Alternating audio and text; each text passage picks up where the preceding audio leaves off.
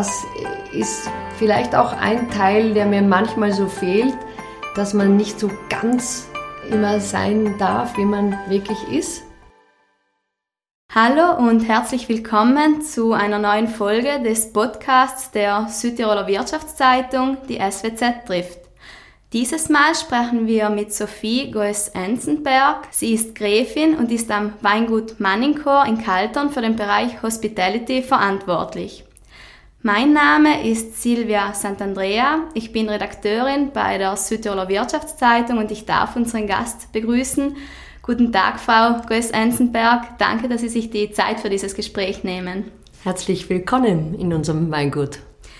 Ursprünglich stammt Sophie Goes-Enzenberg aus Wien. Sie ist dort 1964 geboren und arbeitete nach der Matura als Säuglingsschwester, als Stadtführerin und als Personalberaterin.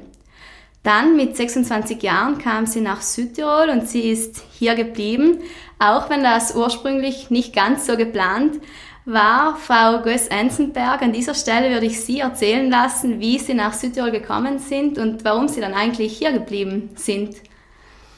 Also natürlich äh, ist eine Einladung gewesen nach Südtirol zum Dörgelen und ich habe äh, von Wien kommend eigentlich Südtirol gar nicht gekannt und mein zukünftiger Mann hat gesagt, komm doch einmal, es war gerade meine Schwester gestorben und hat gesagt, du brauchst sicher ein bisschen eine Ablenkung. Und dann bin ich hierher gekommen. Und dann natürlich habe ich mich in den Mann verliebt, aber ganz, ganz gleich muss ich sagen, auch in den Wein und in die Landwirtschaft. Also hier, Manikor ist ja mitten in den Weinreben mit Blick auf den See und es ist ein kleines Paradies. Sie waren damals erst 26 Jahre alt. Wie haben Sie denn Südtirol und die Gegend hier Kaltern in diesen Jahren erlebt? Wenn man verliebt ist, sieht man natürlich äh, vieles noch nicht. Es ist die ersten zehn Jahre dann auch in meiner Ehe schon mm, ein Herantasten gewesen. Die Gesellschaft ist, glaube ich, für sich sehr geschlossen und man muss etwas tun, dass man in sie hineinkommt. Und das ist mir zum Glück gelungen. Ich fühle mich in Südtirol wirklich sehr, sehr beheimatet. Was haben Sie getan, um in die Gesellschaft hineinzukommen? Also ich habe als erstes gleich hier in Bozen auch Personalberatung angeboten. Meine Firma hat dann in Bozen ein Büro aufgemacht und dann glücklicherweise bin ich in die Hoffnung gekommen und habe ein Kind erwartet und mit der Erziehung von Kindern wächst man dann auch in eine kleine Gemeinschaft hinein. Also der Kindergarten, die, der Bezug zu den Eltern, dann in der Volksschule. Durch mein, sagen wir, eloquentes ähm, Sprechen können, war ich dann auch Elternvertreterin. Und so kommt man langsam hinein mit ähm, beim Doing. Also nicht nur ich bin, sondern sich einbringen. Und dann lernen einfach auch die Einheimischen ganz anders kennen. Mittlerweile leben Sie seit mehr als 30 Jahren in Südtirol. Sie haben mir aber vorhin erzählt, dass Sie eigentlich immer wieder auch nach Wien fahren. Wie erleben Sie denn ähm, Wien von jetzt als Südtirolerin und gibt es etwas, das sich Südtirol von Wien abschauen könnte? Ich denke mir, das sind natürlich, es ist, das eine liegt in einem ähm, Gebiet mit einem besonderen Klima wie Südtirol und Wien liegt doch noch in der Nähe des Ostblockes. Das heißt, es ist schon ein anderer Einfluss auch und eine Stadt hat immer eine andere Dynamik. Eine Stadt hat andere Geschäfte, eine Stadt hat einfach auch eine andere, ein anderes Kulturangebot. Wie ich hierher gekommen bin, vor über 30 Jahren gab es noch kein Konzerthaus und es gab auch nicht das Stadttheater. Das hat sich in diesen 30 Jahren wirklich verändert und kulturell fehlt mir hier jetzt gar nichts mehr. Also ich glaube, dass, dass beides so seine, jede Stadt hat ihre Vorteile. Ich selber bin jetzt in so eine schöne Aufgabe auch hineingewachsen, sicher durch das Weingut, aber das Landschaftsbild hier, die Lebensqualität hier, die, die lasst mich hier schon sehr, sehr gut leben. Gibt es also nichts, das Ihnen von Ihrer Heimat fehlt? Gott sei Dank reisen auch meine äh, Familienangehörigen gerne, kommen hierher gern. Ich fahre gerne auch, weil meine Kinder heute dort leben nach Wien und weil meine Mutter auch noch lebt. Ich habe meine Schulfreundinnen noch, aber leider muss ich sagen, würde ich sie lieber öfters hier sehen, als dass ich in die Stadt fahre. Ich fahre jetzt natürlich gerne wieder hin, weil ich auch in die Großmutterrolle hineinschnuppern darf. Aber im Grunde genommen muss ich sagen, fehlt mir Wien nur so mal eine Woche, zwei Wochen und dann komme ich gerne wieder hierher zurück. Sprechen wir über Ihr Weingut, das Weingut Manninko am Kalterer See. Sie betreiben das Weingut, das mit 50 Hektar Anbaufläche eines der größten Südtirols ist. Und Sie betreiben es mit Ihrem Mann. Ähm, welche Aufgabe haben Sie denn im Weingut? Das hat ja ganz, ganz klein begonnen. Wir haben das Jahr 96 geschrieben. Da war unser jüngster Spross auf der Welt, der Kassian. Und wir haben in diesem Jahr das erste Mal wieder Wein gemacht. Denn bis zum Jahr 96 wurden unsere Trauben an die Winzergenossenschaften in Terlan und Kaltern geliefert. Und wir sind mit den ersten einigen Hektar ausgestiegen und haben dann auch hier angefangen, Wein zu verkaufen ab Hof. Und das war ein, noch im Dornröschenschlaf. Wir haben in dem alten Keller ausgebaut, der 200 Quadratmeter hat, mit alten, wunderbaren Fässern. Und da hat so ein bisschen ja, das Marketing, was in mir geschlummert ist, auch ähm, seine Vorzüge gefunden. Und wir konnten dann so neben Mutter sein und Eltern sein, auch Wein verkaufen und plötzlich haben wir gemerkt, das ist eine kleine Erfolgsgeschichte. Dann haben wir mit dem Jahrgang 97 für den Wein Cassiano die ersten drei Gläser bekommen und dann hat man gemerkt, okay, durch das genannt werden in einem Weinführer plötzlich entsteht eine, ein Marketing von der Außenwelt und äh, dann sind wir mit den nächsten Hektaren ausgestiegen und plötzlich haben wir gemerkt, okay, es wird jetzt für diesen Keller alles zu klein.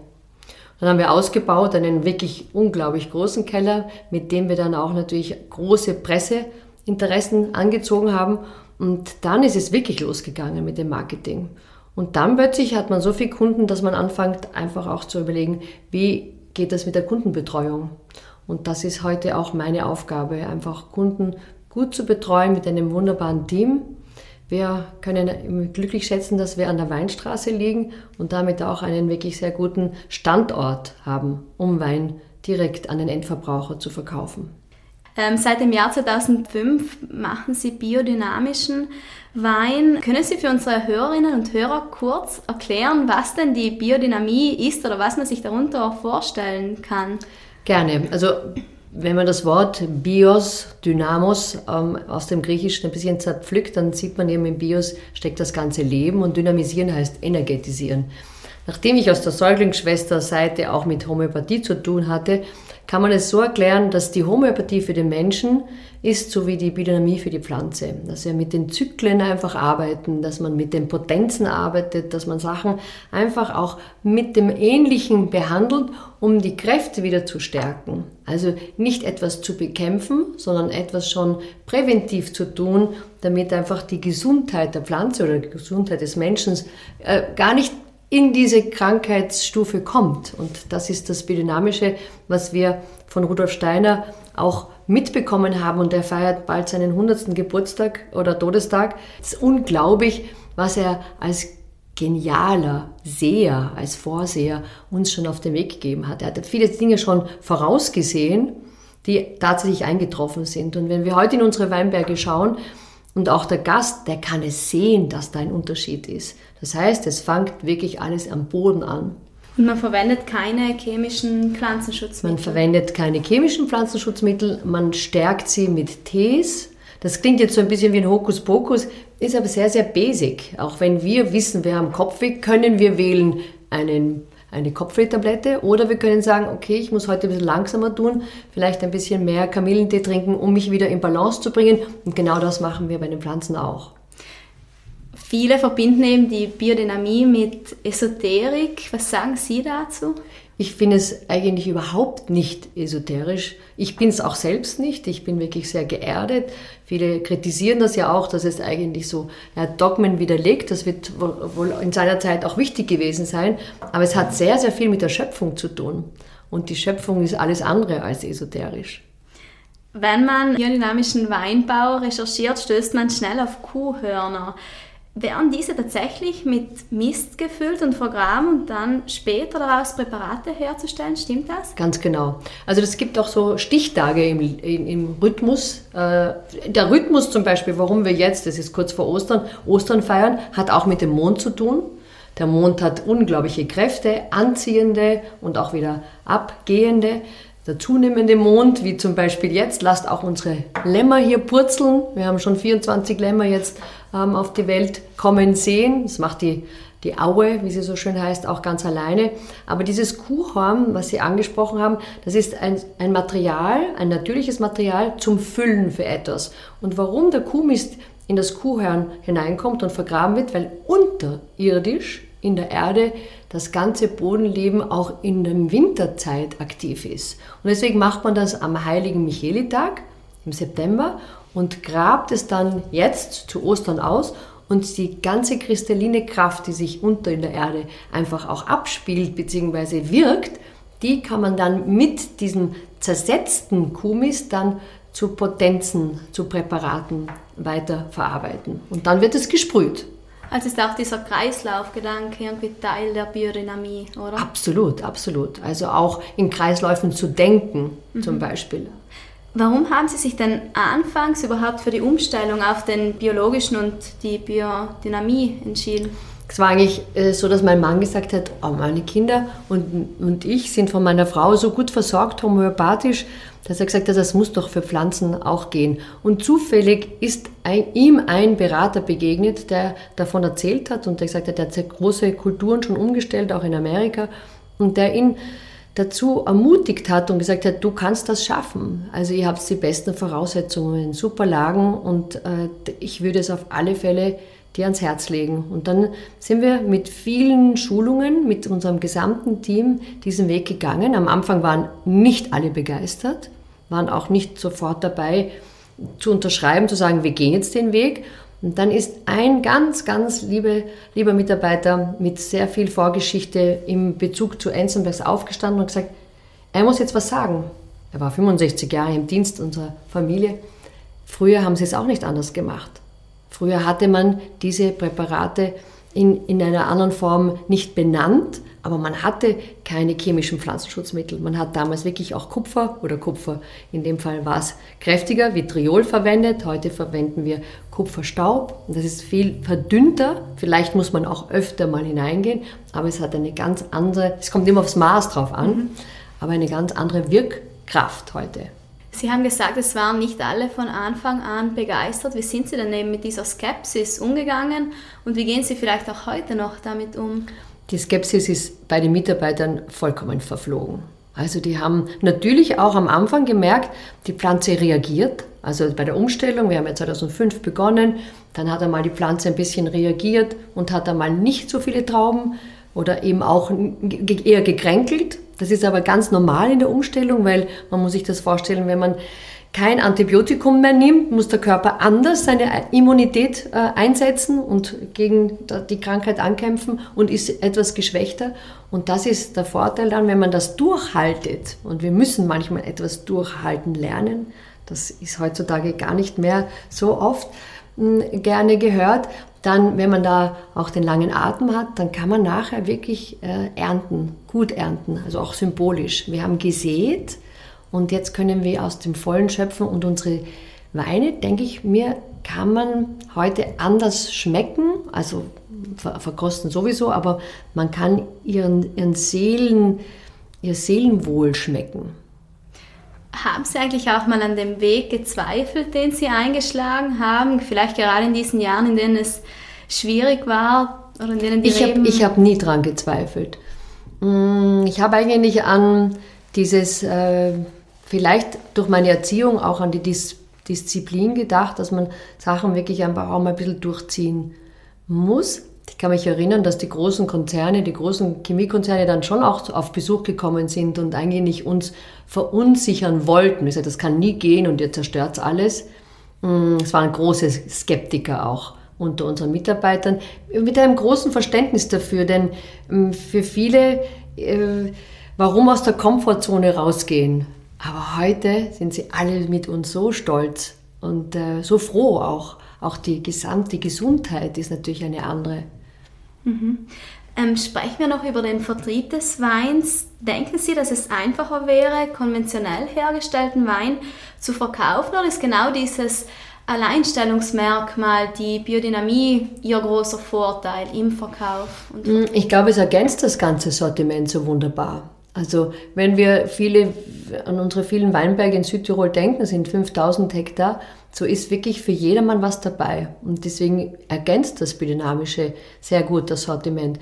Ich würde mir auch wünschen, dass viele einfach ähm, noch bewusster Landwirtschaft betreiben ähm, und nicht so invasiv, denn ich denke sehr gerne jetzt auch an mein Enkelkind zum Beispiel. Was bleibt euch, auch, auch Ihnen, dann so übrig, wenn wir nicht ein bisschen mehr drauf schauen? Also hätten Sie nichts dagegen, wenn mehr umstellen würden? Ich würde mir das unglaublich wünschen, dass man zum Beispiel eben auch bei den Herbizidspritzungen, wenn man denkt, dass man im Oberboden schon so viel kaputt machen kann, wo so viel Leben schon wäre. Wenn man jetzt sieht, wie unser Raps blüht und die Bienen so viel Nektar jetzt sammeln können, dann ist das so eine Freude, weil ich weiß, da, da stimmen die Kreisläufe wieder. Und wenn man Insekten hat, hat man dann kleinere Singvögel. Und Singvögel sind wieder die Nahrung für größere Vögel. Und die Vögel, die großen Greifvögel, essen dann wieder Mäuse oder Ungeziefer. Dann schließen sich Kreisläufe. Und es ist, man muss deswegen nicht sich biodynamisch auf die Fahne schreiben, sondern einfach an die Schöpfung wieder denken.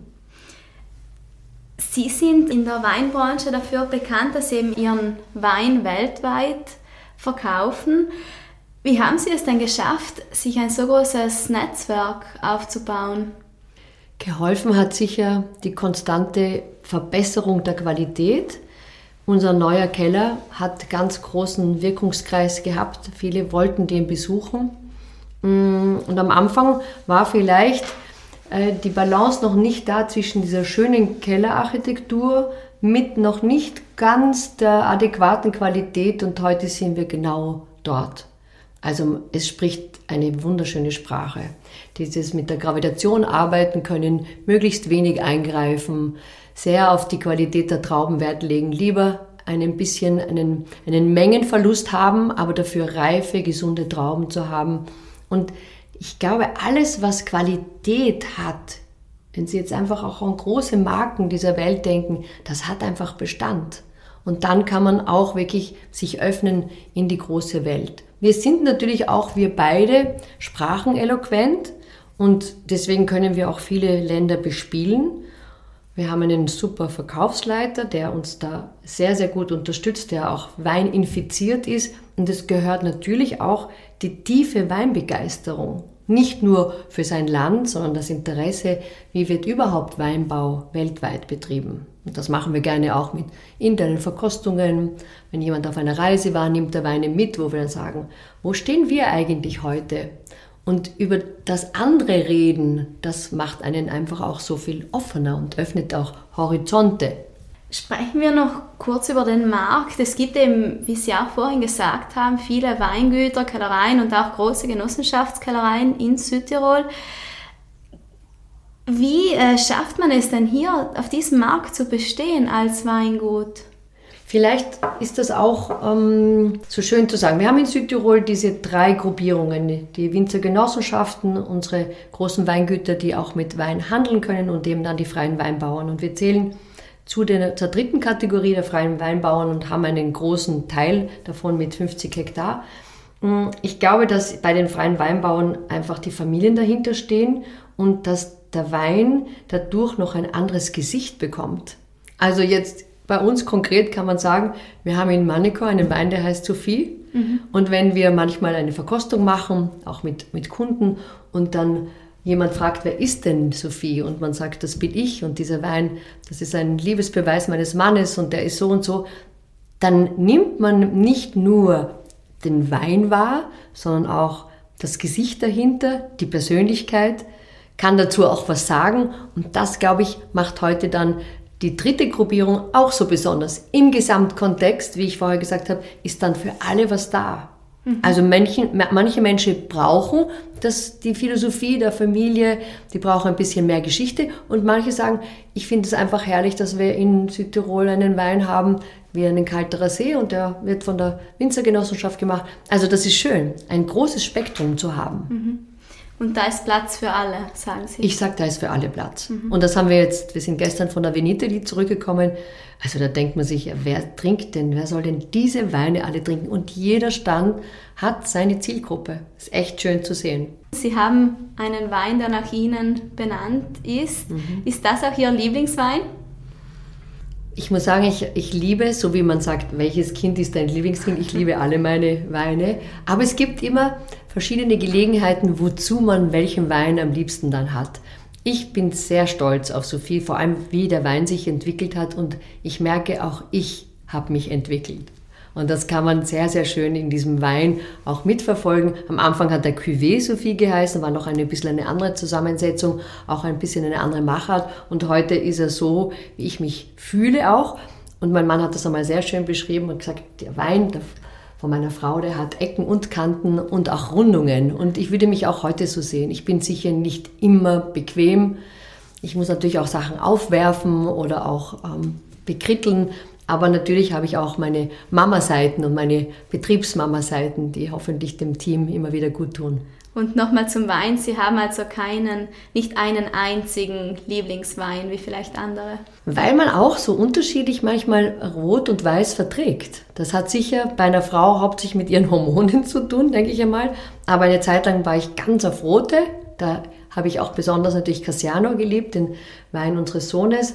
Aber im Moment bin ich schon auf der Sophie-Seite, haben Sie nicht unrecht. Und da gibt es die kleinere Schwester, die heißt Reserve della Contessa. Und das ist ein klassischer Italianer, der mich immer wieder fasziniert, weil er so gut zu allen Essen passt. Sprechen wir noch über Ihren Titel. Sie tragen den Titel Gräfin. Wie lebt denn eine Gräfin? Eine Gräfin lebt genauso wie Sie, liebe Silvia, weil eigentlich wir alle mit dem gleichen Wasser gewaschen sind. Natürlich zeichnet eine ähm, aristokratische Familie vielleicht so ein bisschen auch eine, ein Pflichtbewusstsein gegenüber natürlich auch ähm, dem Stand. Also manchmal würde ich auch gerne ein bisschen mehr ausflippen. Und ähm, ich bin schon viel ruhiger geworden. Ich war eine, ein richtig, ja, ich war, eine, will ich ja mal sagen, eine richtige Partymaus. Mm, das ist vielleicht auch ein Teil, der mir manchmal so fehlt, dass man nicht so ganz äh, immer sein darf, wie man wirklich ist. Das ist schon ein bisschen eine Rolle, wobei ich glaube, ich das ganz gut hingekriegt habe. Ich bin in einem kleinen Kirchenchor, ich bin Wortgottesleiterin, also da, da kann ich dann auch wirklich ich sein.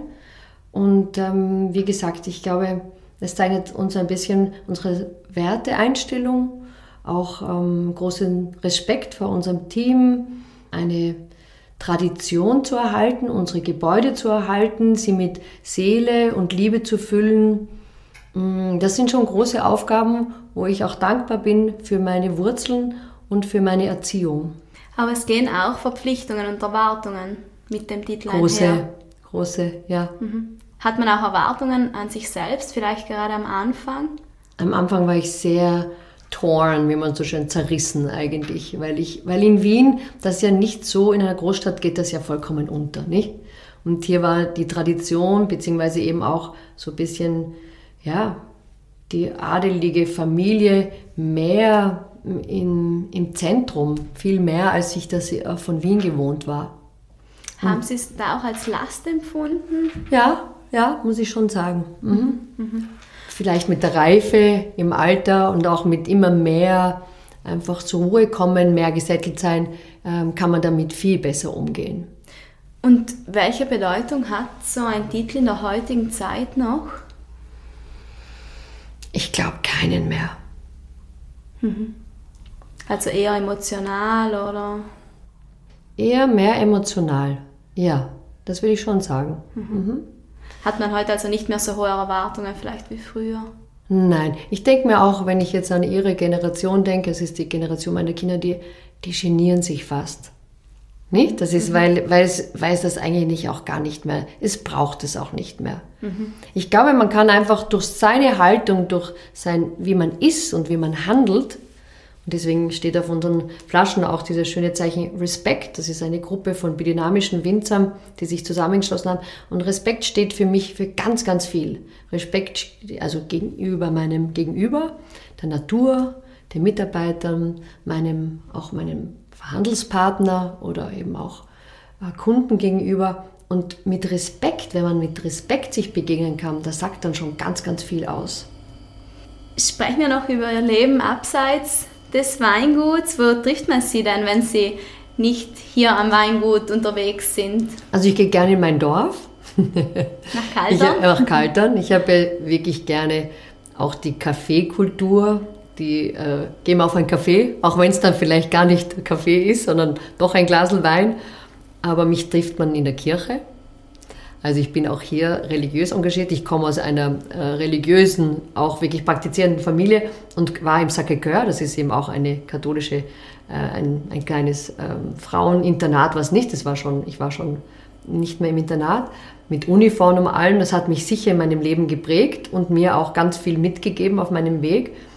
Und sonst trifft man mich eigentlich ähm, am Kalterer See in der Früh schwimmend, wenn er zugefroren ist, auch eislaufend oder auf dem Berg. Äh, was ich wirklich schätze, ist unsere fantastische Küche in Südtirol. Also es ist unglaublich, auf einem unglaublich mm, kleinen Raum so viele gute köstliche Lokale mit den besten Lebensmitteln zu finden. Und ähm, ich esse nicht viel, aber gerne gut, koche gerne selber und gebe auch gerne selber Einladungen. Und ich habe gelesen, dass Sie sich auch sozial engagieren. Ja, das ist so auch vielleicht ein Ding, das man mitbekommt ähm, in unseren Familien. Wenn es mir schon so gut geht, dann möchte ich das auch gerne wieder zurückgeben. Und ein ganz großes Anliegen jetzt ist äh, mein Engagement in einem Waldkindergarten. In der Pandemie konnte ich nicht mehr Hospitality leben oder musste mich da ein bisschen zurücknehmen. Und dann habe ich ähm, im Gemeindeblatt einfach auch einen, eine Annonce gelesen, beziehungsweise einfach einen kleinen Artikel und dann habe ich mich gemeldet. Und wie es manchmal in dem Leben so läuft, ist dann die Assistentin mit einem Armbruch irgendwo ausgefallen und der Kindergärtner hat mich gefragt, ob ich einspringen könnte. Und seitdem bin ich Waldkindergarten Omi. Und ähm, da gehe ich ehrenamtlich auch, also lieber öfter als weniger. Und ähm, das gibt mir ganz, ganz viel. Das ist ein wunderbarer Gegenpol zu meinem Hospitality-Dasein hier. Und da kommen wir jetzt da zurück, da bin ich echt die Sophie.